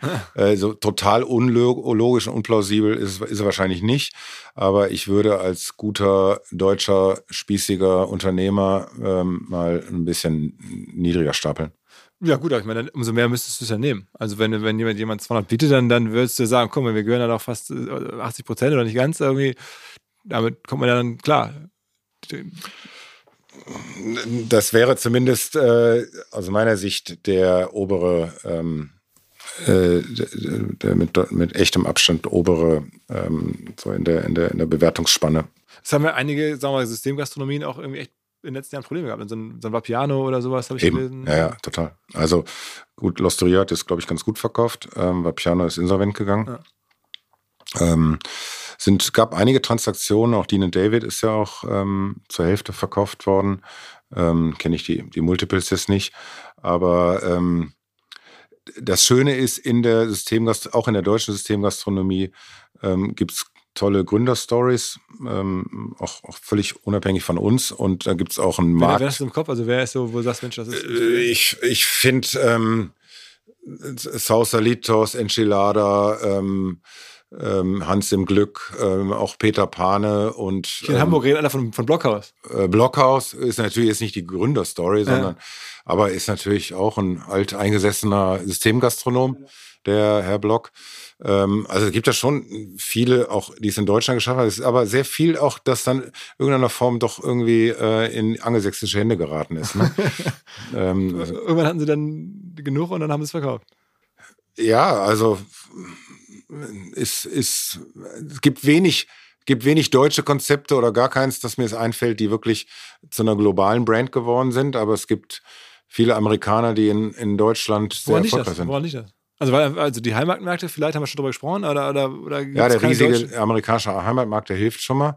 Aber auch dieses Selbstverständnis eines Amerikaners, Deutschland sich auch zu erschließen und ähm, dort mit viel Kapitalkraft auch ähm, sich einzukaufen oder Domino's hat, hat die ganzen Pizzaketten ja, gekauft. Ja. Da gibt so viele Beispiele, ähm, wo die Deutschen vielleicht ein bisschen zu zaghaft sind und zu sagen, nee, ich traue mich jetzt nicht nach Amerika, ich traue mich nicht nach äh, Frankreich oder werde selber eine Marke, sondern zu sagen, bei der erstbesten Möglichkeit, ja gut, dann kommt der Amerikaner und dann verkaufe ich halt. Oder, oder gibt es halt nicht so Produkte, für die jetzt Deutschland so steht. Also man sagt irgendwie, wobei Kaffee ist jetzt auch kein amerikanisches Produkt, hätte eigentlich eine italienische dann Kette sein müssen oder sowas vielleicht, die dann so Espresso groß, weltweit groß macht. Aber äh, ja, aber die anderen deutschen Systemgastronomen haben ja, also wir haben uns ja noch gar nicht entschieden und ja, das ist glaube ich eher eine lang, längerfristigere Perspektive. Aber die viele deutsche Kollegen, die ein tolles Business aufgebaut haben, haben dann doch irgendwie irgendwann auf einmal war, war die Firma verkauft an irgendeinen angelsächsischen Fonds, jetzt mit, mit Henry McGovern, das mit, äh, mit großem Erfolg eingesammelt hat. Ähm, oder ähm, mit einem, einem, einem Wettbewerber in den USA. Was gibt es denn noch für, für deutsche, sagen wir mal so, Konzepte, die die Kraft gehabt hätten, wo du sagst, Mensch, die hätten das noch größer treiben können. Also in den USA, da gibt es ja wirklich so Legenden, so amerikanische Milliardäre, die ja. mit Franchise-Food-Konzepten groß geworden sind, oder die Food-Könige, ähm, die zum Teil mir auch gar nicht sagt. Ich hatte vor kurzem mal bei seinem Kongress davon gelesen, wer da alles auftritt. Und da dachte ich mir, krass, auch die Ketten kannte ich gar nicht. Aber ähm, gibt es denn äh, in Deutschland Konzepte, wo du sagst, Mensch, das hätte, hätte man eine Nordsee noch größer machen können oder, oder was wäre es gewesen? Damals, also jetzt wahrscheinlich nicht mehr. Nicht mehr, ne? Aber ähm, hoffe, hoffe, die Kollegen sind da nicht. Aber ähm, nee, aber jetzt so die aktuellen Deutschen, so ein, so ein Hans im Glück oder ähm, Peter Pane oder ähm, Losteria Vapiano hätte, glaube ich, auch die, die haben es auch versucht. Mit der Internationalisierung ist dann, hat dann nicht so funktioniert, aber ähm, das hätte schon funktionieren können. Auch Joey's Joy's Pizza. Mhm. Ähm, tolles ähm, Pizza-Delivery-Konzept. Anstelle dann irgendwie ins Ausland zu gehen, haben sie dann doch das Geld von Dominos genommen und, und verkauft. Ähm, also für dich ist schon noch Internationalisierung klar, klar. Ich will das gar nicht bewerten, ne? Das mag auch total legitim sein, aber es, ist, es fällt halt auf, dass das so ist. Ja. Und aber für dich ist schon klar, also Ausland, das versucht ihr schon noch weiter. Also ihr habt jetzt ja die ersten Fälle haben wir gerade besprochen, aber du willst auch schon noch weiter das noch richtig ernsthaft probieren. Ja, es, es ist ne, durch diese beschriebene äh, nicht ganz leichte Expansion in Deutschland, durch die, durch die Knappheit bes bestimmter viel, ähm, ähm, Locations, ist das ein ähm, naheliegende, äh, naheliegender Weg. Und haben, hat man da jetzt, sagen wir mal, gefühlt, hat Italien oder England oder Frankreich da auf euch gewartet? Oder warten die da auf euch? Italien nicht.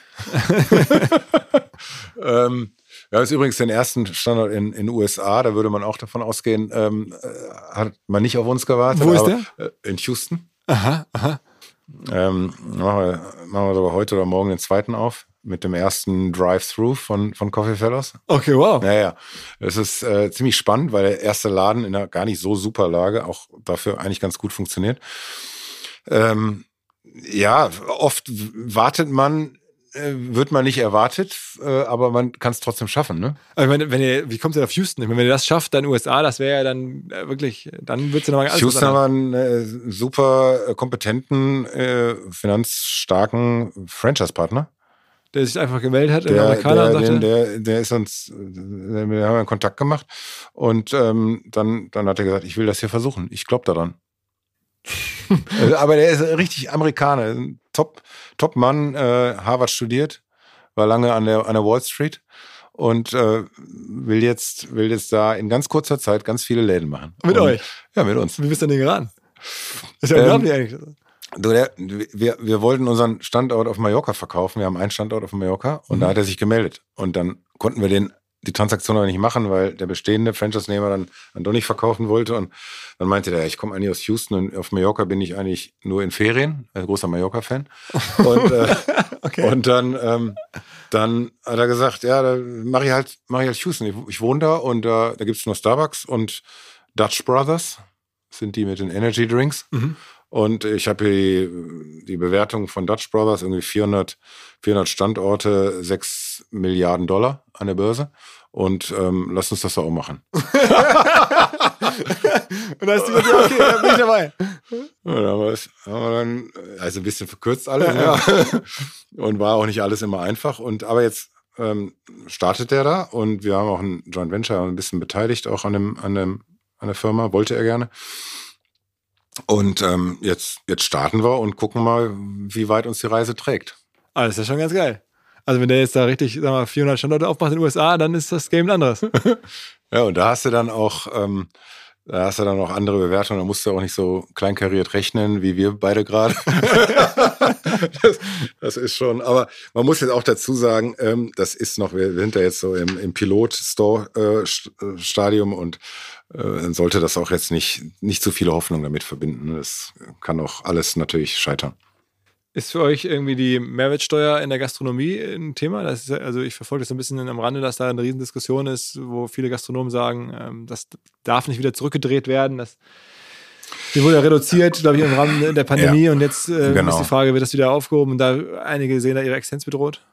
Ja, also wir durch diesen um Umsatzmix, wir haben ähm, 25 Prozent ähm, Food nur und davon ist ungefähr die Hälfte to go, die ist ohnehin Mehrwertsteuer befreit oder äh, Mehrwertsteuer reduziert.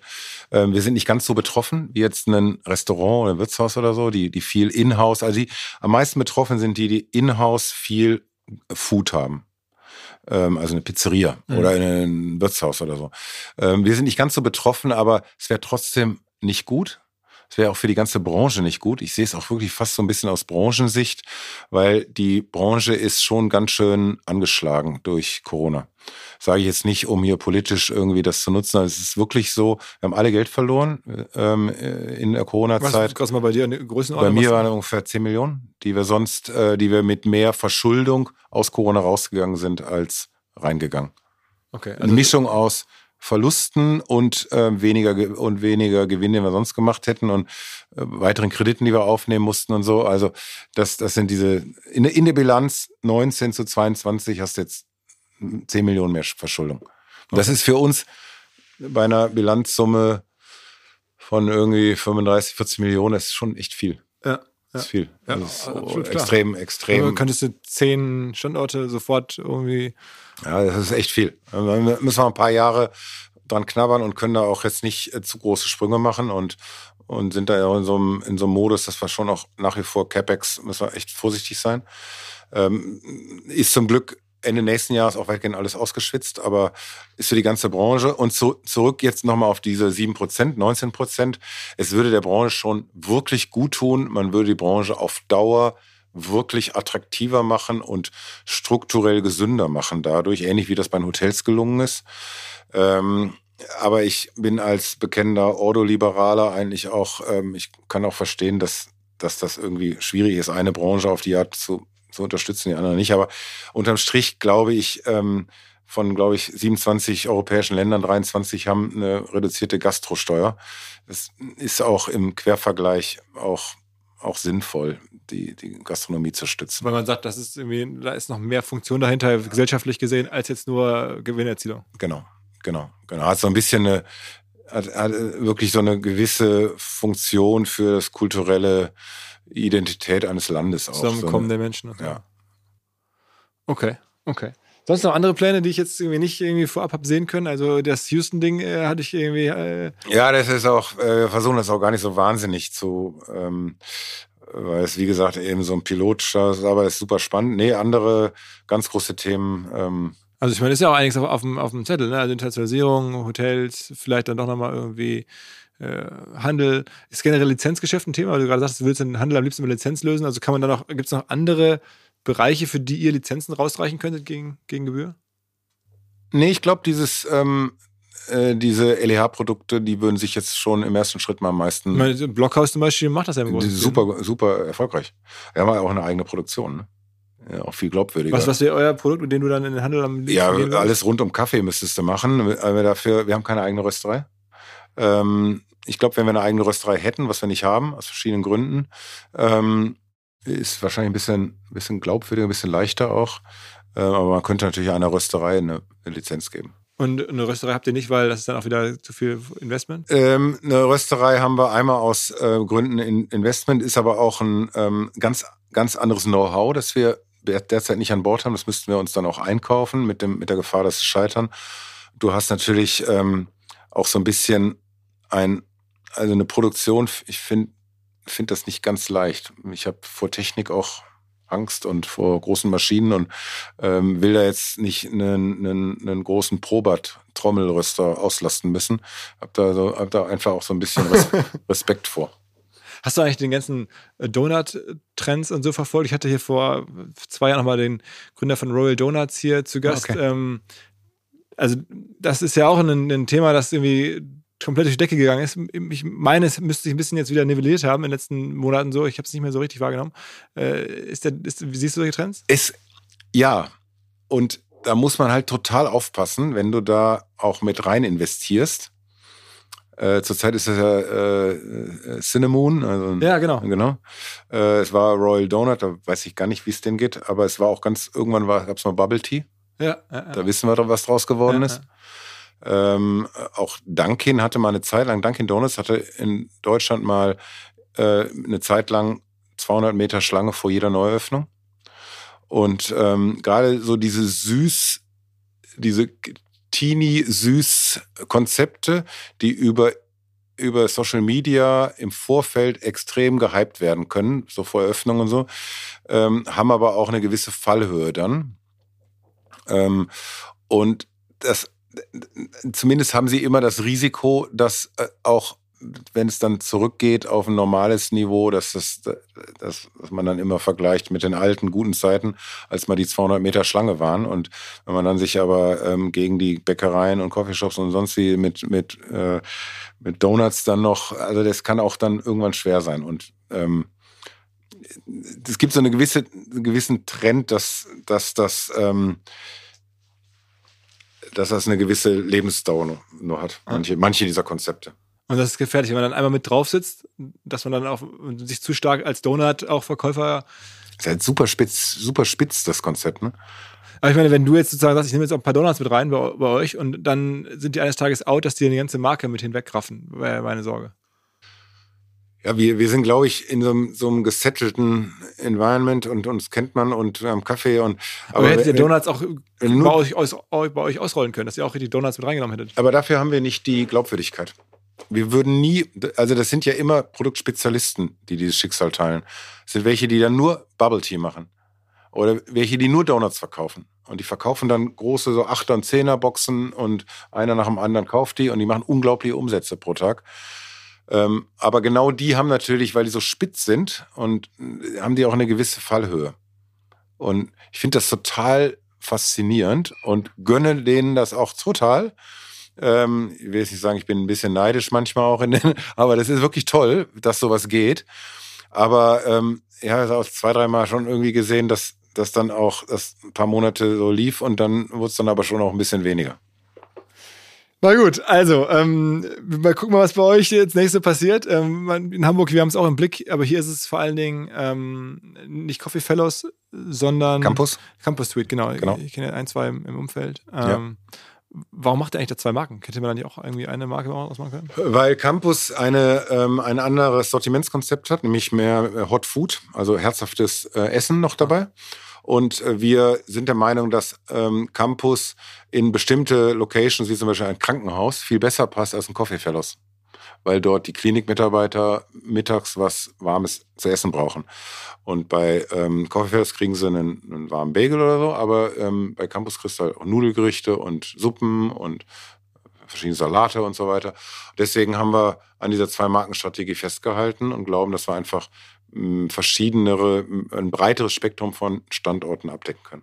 Äh, Generell, ich hatte das, glaube ich, hatte ich gerade gar nicht gefragt. Es ist ja so, man kann, ähm, das ist ja so in eurem Business mir, glaube ich, schon klar. Ich will es einmal sicher Frage, so Margen sind da immer so 5% sind schon gut, ne? wenn man die auf der Fläche schafft, so 5% Rendite. Also wir sagen, wenn wir einen Standort haben, wollen wir eigentlich 15 Prozent bis 20 Prozent EBITDA haben.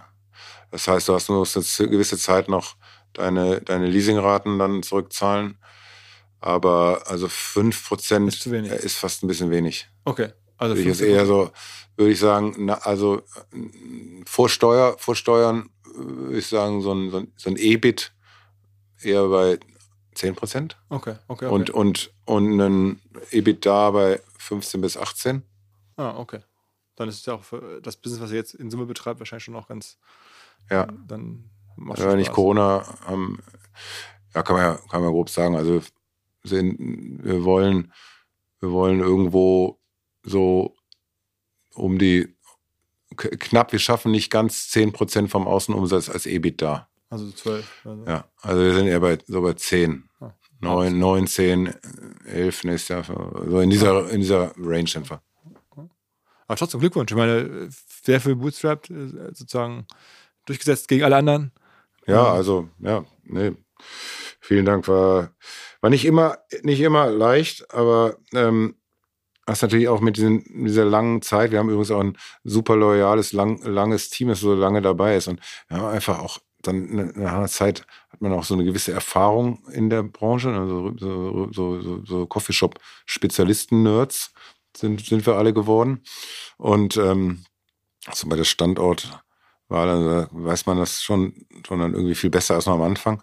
Das dann, aber Nach ähm, 32 Stück. nee, wir sind schon, sind schon auf alle Fälle auch demütig, weil es nicht immer leicht ist. und Es ist auch keine leichte Branche.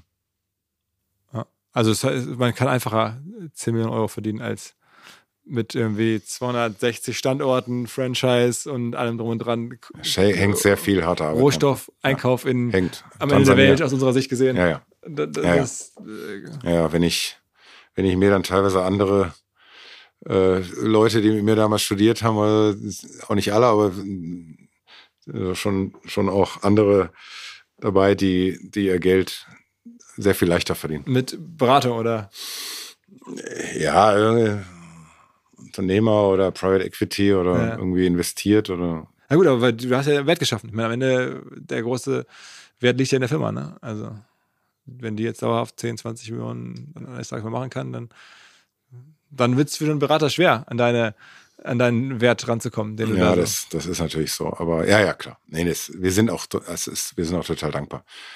Ähm, es ist, es ist alles super. Äh, die Corona-Zeit war aber extrem schwierig und wir sind es gerade dabei, uns mal einmal wieder frei zu schwimmen, wie ich schon, schon sagte. Und äh, das sind ja auch alles Werte ohne Corona und nach alles rückgezahlt Ja, und, ja. und dann in 25 kannst du dann mal wieder irgendwie auch Cash investieren und musst nicht zurückzahlen. Also, großen Respekt, finde ich eine geile Unternehmergeschichte, auch über so viele Jahre. Ähm, dazu noch eine Goldmedaille und was will man mehr? Also schon, schon, schon echt groß. Und ja, ich bin mal gespannt. Vielleicht kommt eines Tages die Nachricht, dass du äh, an die nächste Generation übergibst oder in den USA in die Börse gehst. Ich weiß es nicht. Wir bleiben auf jeden Fall dran. Vielen Dank. Gerne, danke dir. Alles klar. Ciao, ciao. Ciao. Das größte Problem von Computern und digitaler Technologie sitzt häufig vor der Screen und macht Fehler. So auch Menschen bei uns, so auch ich, so auch ihr. Und zwar häufig, indem ihr einfach nur auf bös gemeinte Attacken reinfallt. Und davor schützt euch ein neues, demnächst vielleicht Unicorn aus Köln.